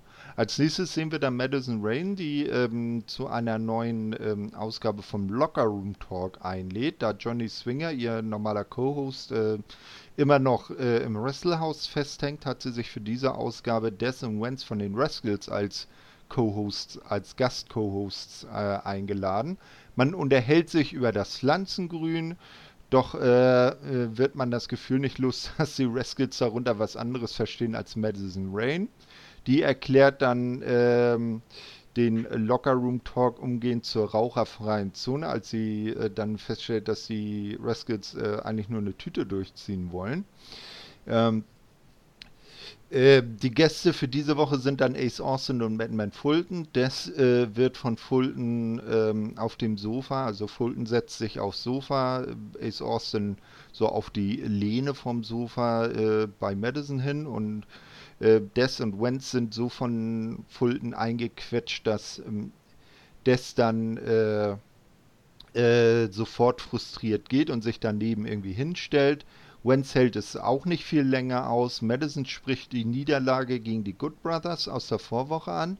Die Rascals beginnen darüber zu lachen und Ace will wissen, ob sie das lustig finden. Fulton schüchtert die beiden ein.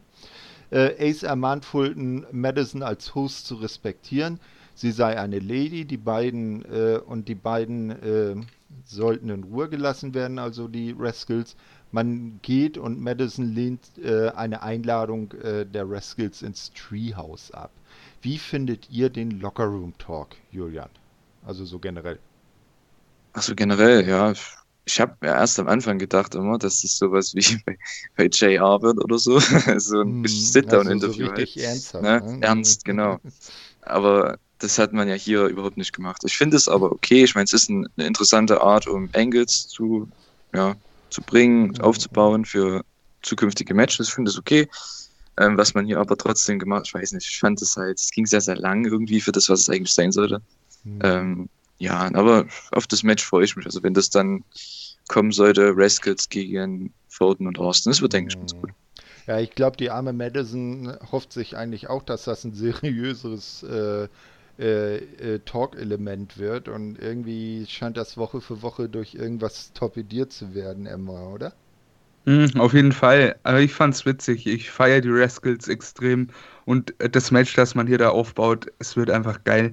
Ich, ich kann mir schon sehr gut vorstellen, wie ein Fulton hier Vance und Des ähm, durch den Ring wirft. Das wird einfach gut. Also ich, ich freue mich einfach auf dieses Match. Ja, mal schauen.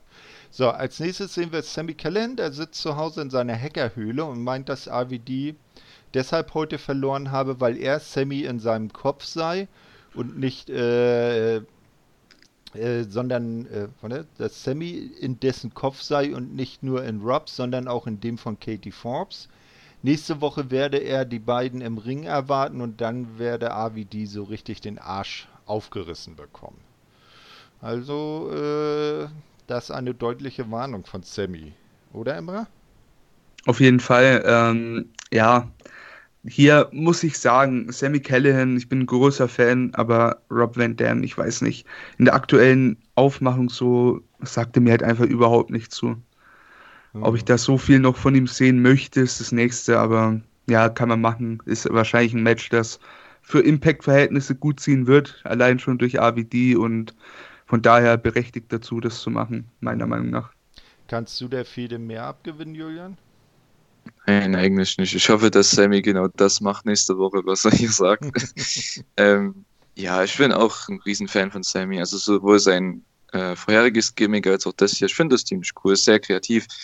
Ähm, und ja, es ist ja das Gimmick, was er eigentlich in der WWE nutzen wollte. Bei NXT mm. hat er, wurde aber abgelehnt leider. Ähm, aus irgendwelchen Gründen, warum sollte ein Hacker wresteln wollen? Ja, toll, Undertaker wrestelt auch.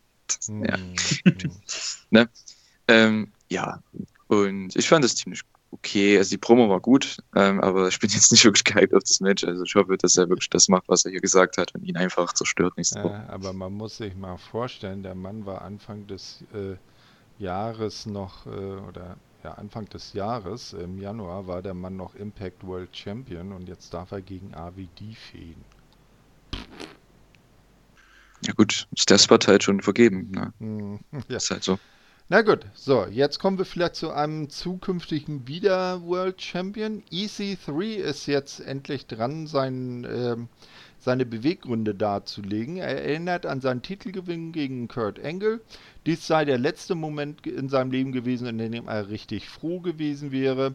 Er habe Respekt und Achtung erwartet, doch habe die Gegenleistung äh, während der Zeit danach nur aus Schmerz und Hass bestanden. Solange dieser Titelgürtel, er hält den äh, von Moose gestohlenen TNA-Titel, den der ja eigentlich auch nur gestohlen hat, aber egal, äh, in Händen, äh, also ähm, solange dieser Titelgürtel bestehe, so werde er nie richtig frei sein. Moose habe zwar Potenzial, sei aber auch ein falsches Idol, so wie er einst, als er diesen Titel gehalten hatte ähm, er müsse diesen Titel zerstören und endlich, um endlich seine Befreiung zu erfahren. Doch wie, wie kann man äh, ein so übermächtiges Symbol zerstören? Er müsse einen Weg finden, sonst könne er nie wirklich frei sein. Wir sind gewarnt. Wie fandest du diese Promo von EC3, Julian? Sehr, sehr schön. Also für mich fast schon das Highlight der Show, also bis dahin zumindest. Ähm, mir gefällt es richtig gut, was er damit macht. Habe ich schon vorhin gesagt, die Story, die man erzählt, das gefällt mir. Das passt auch dazu mit den Einspielern und dass er der Typ sein wird, der dann eben diesen TNA Heavyweight Title, diesen Interimstitel ähm, wieder zerstören wird. Und das finde ich gut, was man da macht. Ähm, auch die, das Programm, was man Moose jetzt macht, ich hoffe, das zieht man bis Bound for Glory, weil das ist schon ein Pay-Per-View-Match für mich. Mhm. Ähm, die beiden zusammen. Und ja, ähm, das mehr habe ich da eigentlich nicht zu sagen. Für mich das Highlight der Show, somit, mhm. muss ich sagen. Siehst du das auch so, Emra? Auf jeden Fall, ich sehe es äh, ganz genauso. Das Einzige, was mich aber mehr freut als eine geile Story im Wrestling, ist zu sehen, wie Worker in ihren Gimmicks aufgehen. Und Mox bei AEW generell oder ein Mox außerhalb von WWE, der geht auf wie nichts. Äh, guck dir jetzt einen EC3 an bei Impact, der geht auf in seiner Rolle und du merkst einfach, die haben Spaß daran. Die, die lieben das, was sie machen. Was man bei WWE in vielen Momenten von dem, EC, äh, von dem EC3 gesehen hat, dass es nicht der Fall war so. Es ist einfach schön, Menschen zu sehen, die glücklich sind, ihren Job machen und es feiern. Hm. Ja, also EC3 in, mit diesem neuen Gimmick auch sehr interessant. Ich weiß nicht, ob er als der alte Ethan Carter III, der Neffe der großen Chefin, da irgendwie auch wieder so eingeschlagen hätte. No? Das sind ja jetzt auch neue und andere Zeiten, neue Besitzer. Na, wir sind gespannt. Als nächstes sehen wir dann das Match Brian Myers gegen Willie Mack. Willie Mack fordert äh, Wiedergutmachung für Myers Unterbrechung seines Interviews aus der Vorwoche. Ziemlich ausgeglichenes, aber nicht wirklich hochwertiges Match. Am Ende gewinnt Brian Myers als er Willie Mac einrollt und an der Hose festhält. Also sneaky Finish, was jetzt nicht wirklich an äh, Most Professional Wrestler äh, geziemt. Oder wie siehst du das, Julian? Ja, ich fand das Match okay. Ähm, war nichts Besonderes für mich. Ähm, ja, ich weiß nicht, wo man da jetzt hin will. Also das wird, denke ich, noch mehrere Matches geben zwischen den beiden, gehe ich mal von aus. Also für, einfach aufgrund des Finishes. Und äh, vielleicht auch in Zukunft dann Richtung Rich Swan geht man vielleicht dann mit Brian Myers. Mal sehen. Ähm, ja, ich weiß nicht, wie ich schon vorhin gesagt habe, ich kann ihn nicht so einordnen auf der Karte. Er hat jetzt hier mal ein Match gehabt, was okay war, aber das war jetzt nichts irgendwie herausragendes für mich, aber das kann sich ja noch ändern in den nächsten Wochen. Ähm, ich bin mal gespannt, was man da weitermacht mit ihm. Mhm. Willst du auch äh, mehr von Willie Mack und Brian Myers sehen, Emra? Ich sag mal so, es ist, äh, Willie Mack ist einfach ein guter Gegner für den Myers, um zu zeigen, was er doch noch drauf hat. Also Mack ist ein sehr dankbarer Gegner, finde ich. Es kann nicht schaden, wenn er da ein paar Matches mehr hat, weil das sind echt, ähm, Mack ist ein guter Wrestler. Myers kann da super zeigen, was er kann und im Endeffekt schaden kann es nicht. Hm. Als nächstes sehen wir einen weiteren Heath for Impact Spot von Heath, äh, auch nicht wirklich anders als die bisherigen nicht irgendwie äh, billig gemacht, nicht äh, er ist schneller fertig als hat noch Zeit über und so weiter. Äh, also nichts Besonderes. Danach gibt es dann wieder diesen Bound for Glory Spot mit Eric Young, den wir zuvor schon gesehen haben. Und es geht dann wieder ins äh, Wrestlehouse. Die Toga-Party läuft noch immer. Und Cousin Jake teilt Cody mit, er habe endlich herausgefunden, wer Lawrence D sei. Cody meint, äh, ja, das sei Larry D. Jake meint, es wäre so wie damals bei äh, Stefan und Steve Urkel. Ähm, alle unter einem Dach, wer das, äh, wer die äh, Sitcom noch kennt, ist schon etwas älter. Am Ende scheint Cody zu begreifen und äh, nickt äh, wissend. kennt ihr beide noch alles unter einem Dach mit Steve Urkel? Ja. ich nicht, ich habe es noch nie gehört. Ja, mu mu muss mal bei YouTube gucken. Es, es, es Geile Sendung. Echt nice, ja. Das ist so, so, so der Obernerd mit, mit, mit, mit, äh, mit Hosenträgern, Flanellhemd, dicker Brille, äh, Hochwasserhosen, der dann versucht, äh, bei der hübschen Nachbarstochter zu landen. Und er ist so auch so, so, so ultra äh, klug und baut nachher irgendwie so, so, so, so eine Maschine, da steigt er dann rein und dann kommt er so als der ultra coole, äh, gut aussehende Stefan daraus und äh, in den verliebt sich dann die Nachbarstochter auch. Na, das nur so als, als äh, kleine Reminiszenz.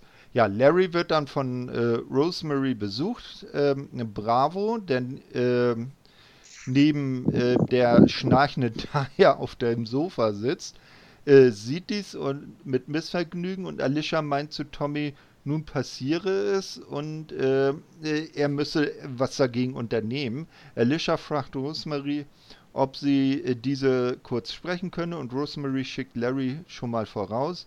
Alicia meint dann, dass äh, Rosemary äh, da was falsch mache, weil sie Bravos Herz breche. Tommy nimmt Bravo ins Gebet und fragt diesen, äh, warum er zuschaue, wie sein Mädchen mit einem anderen davon gehe. Sehr äh, lustig, während sich äh, Tommy und Bravo unterhalten, rutscht daneben die völlig besoffene Taya vom Sofa und schnarcht einfach auf dem Boden weiter. Äh, Bravo soll doch endlich ein Mann sein. Larry äh, hat sich dann zwischenzeitlich in das obere äh, Stockwerk verzogen, hat ähm, sich da auf dem Tisch drapiert, an dem in der Vorwoche oder vor zwei Wochen genauer schon Susie und äh, Cousin Jake ihr äh, nicht so tolles äh, Date hatten. Das scheint wohl ein prädestinierter Ort für sowas zu sein. Er drapiert sich halt auf dieser, auf dem Tisch, dann kommt äh, Rosemary herein und äh, äh, sie, denkt hier, oh, was ist denn hier los? Ähm, sie will dann äh, Larry ähm, aufklären. In dem Moment kommt aber äh, Bravo von Tommy Dreamer angestachelt herein und macht eine Szene. Äh, gesteht Rosemary endlich äh, seine Liebe und Rosemary äh, äh, denkt dann, was ist denn hier los? so habe ich das doch gar nicht gemeint. Dann gibt Bravo Larry sogar eine Ohrfeige, wodurch der Bann von diesem wieder abfällt. Und äh, er meint, äh, die schnieken Klamotten äh, sind dann doch nicht zu ihm. Tommy ist natürlich auch da und ruft die Matchtime aus. Dann geht es auch sofort zum Match äh, in den Ring. Wie fandet ihr dieses, also de, de, so Dinner-Dates im Wrestlehouse gehen irgendwie immer schief, oder Emra? Ja, aber ich finde es auch immer wieder witzig. Also die ganzen äh, Dates hier bisher ja. absolut geil. Äh, das, das, ist genau äh, das Comedy, was ich mir, äh, die Comedy, die ich mir erwarte. So. Mhm. Und wie siehst du das, Julian? Ja, stimme ich Emra zu. Also ich finde das auch ganz unterhaltsam. Das ist mal ganz schön. Im Gegensatz mhm. zu den manchen anderen Segmenten, die so ein bisschen hin oder her sind, fände ich das hier ganz cool. Mhm. Dann geht es auch direkt in den Garten, in den Ring. Äh, also Larry D gegen John E. Bravo. AC ist der Referee. Äh, da das äh, Referee-Shirt AC natürlich in keinster Weise passt, hat er sich einfach wie ein äh, äh, alten Ägypter äh, bei den alten Ägyptern wie so ein Turban so oben auf den Kopf gelegt. Das sah auch irgendwie sehr lustig aus. Bravo wird mit zwei Schlägen von Larry D niedergemacht und kann sich nicht mehr erheben. Das Match ist vorbei. Larry gewinnt. Nach dem Match meint ähm, Bravo dann zu Rosemary, er hätte von Anfang an mit Taya ehrlich sein müssen und Taya sagen, dass er Gefühle für Rosemary hat. Taya kommt hinzu und äh, Bravo sagt ihr, was Sache ist. Taya beschuldigt nun Rosemary, dass dies alles ihre Schuld sei, die ganze Wrestlehouse-Geschichte. Sie sei eifersüchtig auf Taya, aber das werde man kommende Woche in einem Winner-Takes-All-Match klären. Als Rosemary äh, wissen will, was sie damit genau meint, äh, mit alles, äh, sagt Haya, alles, wirklich alles, auch Bravo. Seid ihr gehypt auf Taya gegen Rosemary, den ultimativen Clash im Wrestlehouse? Emma. Ja, unbedingt, unbedingt. Ich will nichts anderes sehen.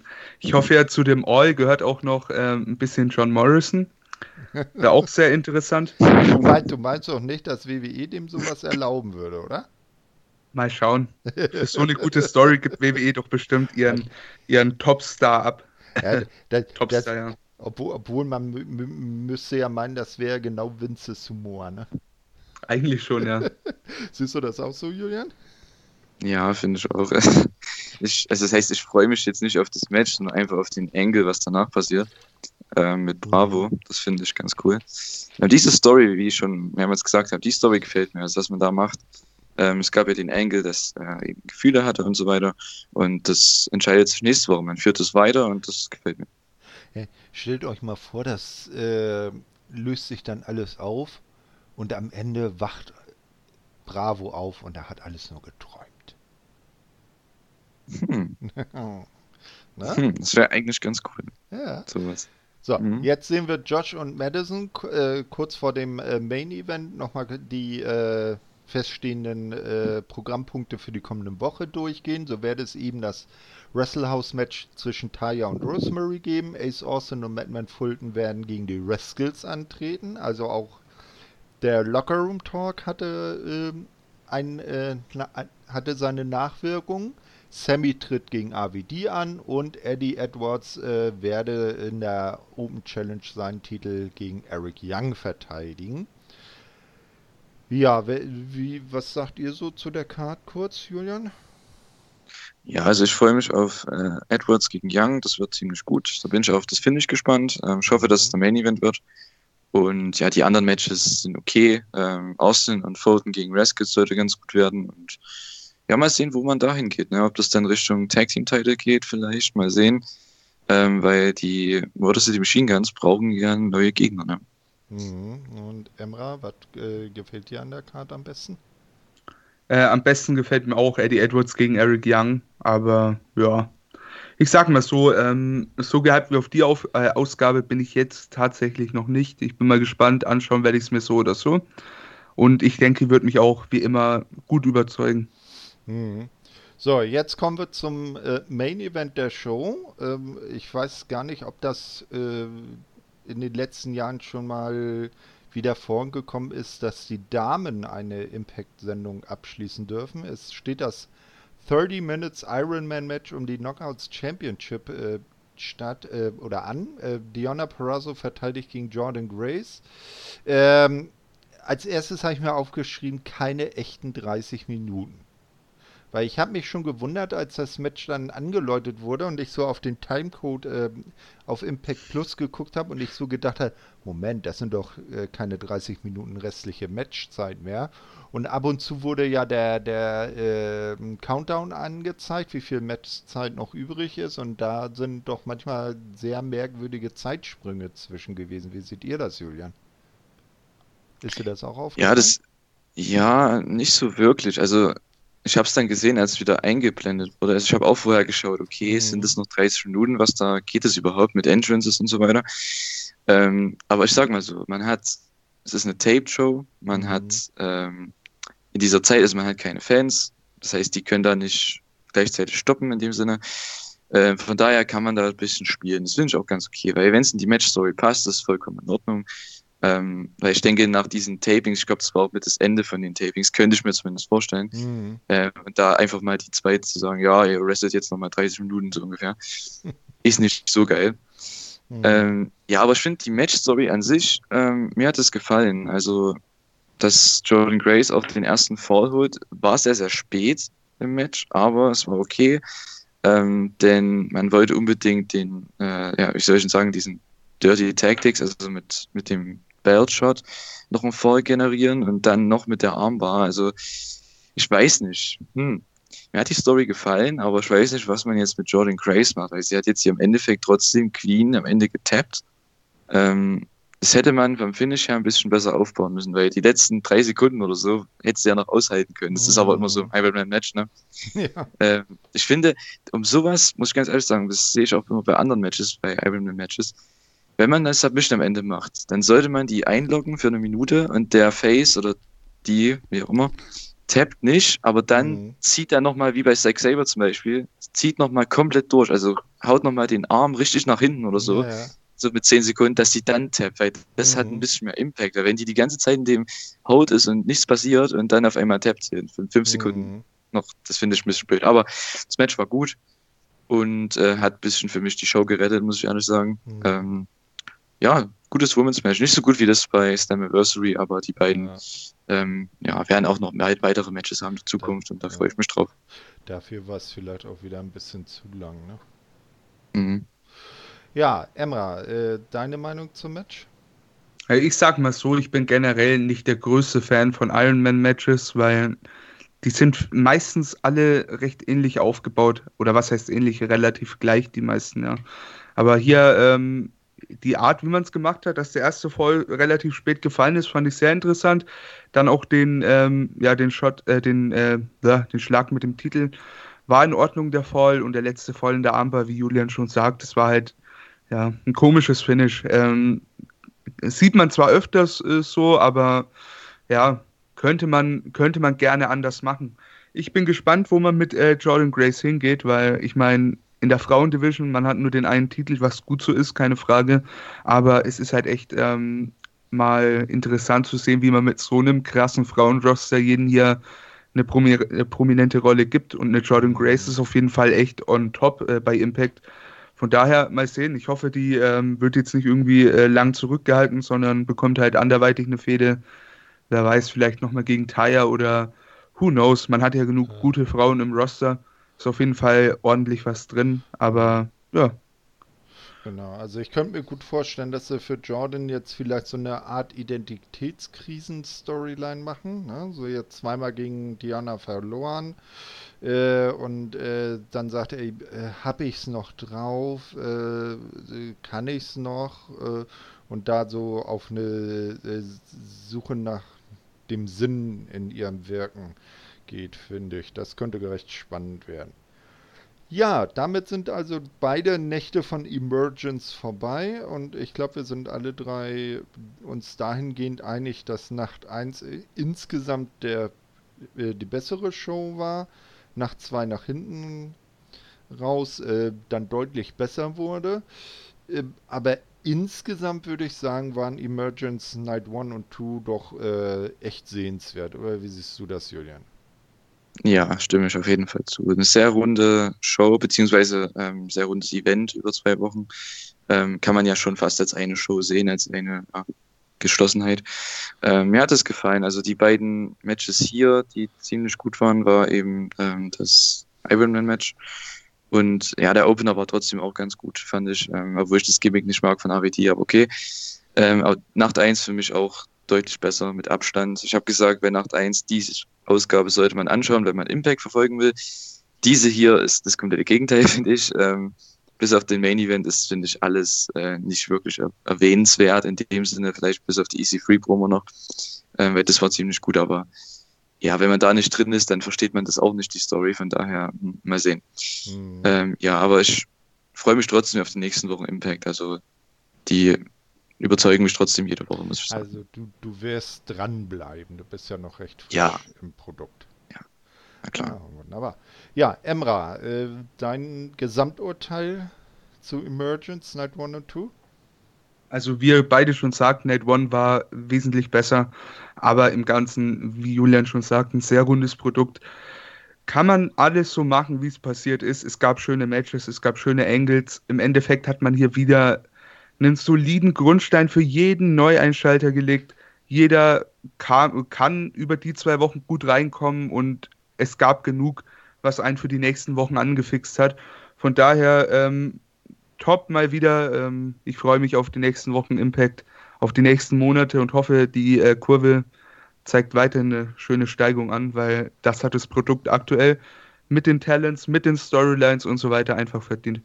Ja, dann äh, war es das auch äh, dieses Mal. Was äh, sehen wir äh, oder gibt es hier bei Shuyaku die nächsten äh, Male zu hören? Jetzt Ende kommender Woche sind Julian und ich wieder bei der Elite Hour bei AEW zu hören, wo wir uns dann die letzten beiden Shows äh, vor All Out vornehmen, zusammen natürlich mit Carter und auch, denke ich, eine kleine Preview auf den Pay-Per-View selber äh, machen. Und Emra ist ja so unser Spring ins Feld, der hier mal hier, mal da überall seine äh, Meinung dazu gibt, was wir auch äh, sehr toll finden. Ja, ähm, mich findet ihr bei Twitter, wenn ihr äh, Lobkritik äh, zu äußern habt, at Lübeck007. Ähm, Emra ist auch zu finden. Sag mal deinen äh, Twitter-Handle at Big Boy, Boy mit I äh, anstatt Y, genau, und Emra hinten dran, mhm, genau. Und den Julian finden wir bei Twitter unter? Hey, äh, unter Julian-0904. Wunderbar. Ja, dann äh, danke ich euch beiden für den heutigen Abend. Hat sehr Spaß gemacht. Äh, bei der nächsten Ausgabe vom Impact Asylum ist, denke ich, dann mal auch der Pascal wieder da. Aber äh, ich kann nur sagen, äh, wenn mal wieder äh, Platz ist oder ihr, einer von euch mal wieder Lust und äh, äh, verspürt, über Impact zu reden, ihr seid immer gern gesehen hier im Asylum. Ja, vielen dann, Dank. vielen Dank. Dankeschön. Gerne. Ja, dann äh, verabschiede ich mich von euch und von den äh, Leuten da draußen äh, und verbleibe mit einem fröhlichen Tschö mit Ö. So. Jetzt müsst ihr euch auch noch verabschieden. Wäre nett. ja, äh, genau. Hört bei Shoyaku rein, schaut Wrestling und macht's gut. Ciao. Ja. Wiedersehen, wiederhören. Besser. Sorry. Wiedersehen, Alter. Geil.